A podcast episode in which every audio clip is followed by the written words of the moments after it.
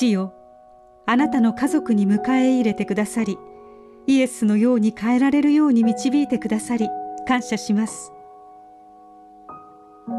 デイリーブレッドから今日の励ましのメッセージです。今日の聖書の御言葉。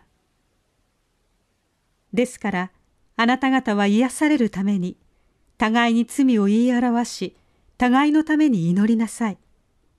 正しい人の祈りは働くと大きな力があります。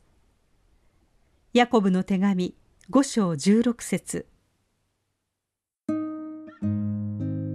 教会の友人からこんなメールが届きました。今月のケアグループはヤコブ5章16節を実践するのはどうでしょう。互いに断罪せず秘密も守るという安全な環境を作り互いを信頼して罪の葛藤を告白しお互いのために祈るのです。一瞬どうしようと思いました。私たちのスモールグループは窮地の間柄でしたが互いの心の傷や罪の葛藤を率直に分かち合ったことはありません。結局のところ自分を守っていなければ怖いのです。しかし私たちが罪人なのは事実です。皆罪と葛藤しイエスが必要です。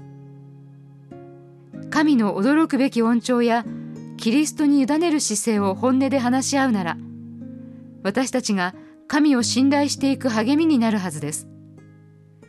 問題などないというふりをイエスにあってやめることができます。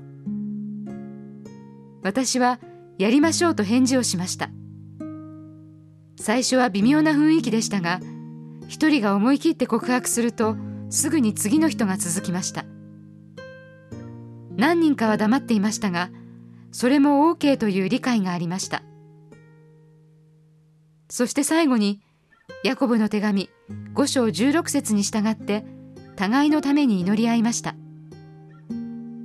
私はその日キリスト者の交わりの素晴らしさを体験しました。キリストを共に信じているおかげで私たちは互いの間に壁を作らずイエスと他の人に頼って自分の弱さや葛藤を乗り越えていくことができます。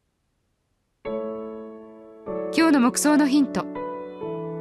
無資料は慎むべきですが教会を本音で分かち合える場にするためにあなたにできることは何ですか？あなたには自分の葛藤を話せる人がいますか？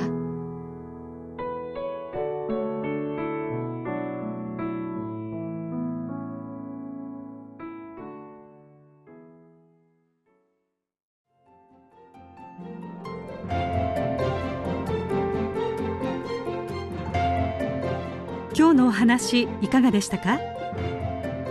心に留まったことを Facebook などでシェアしませんか？御言葉を分かち合い元気の輪を広げましょう。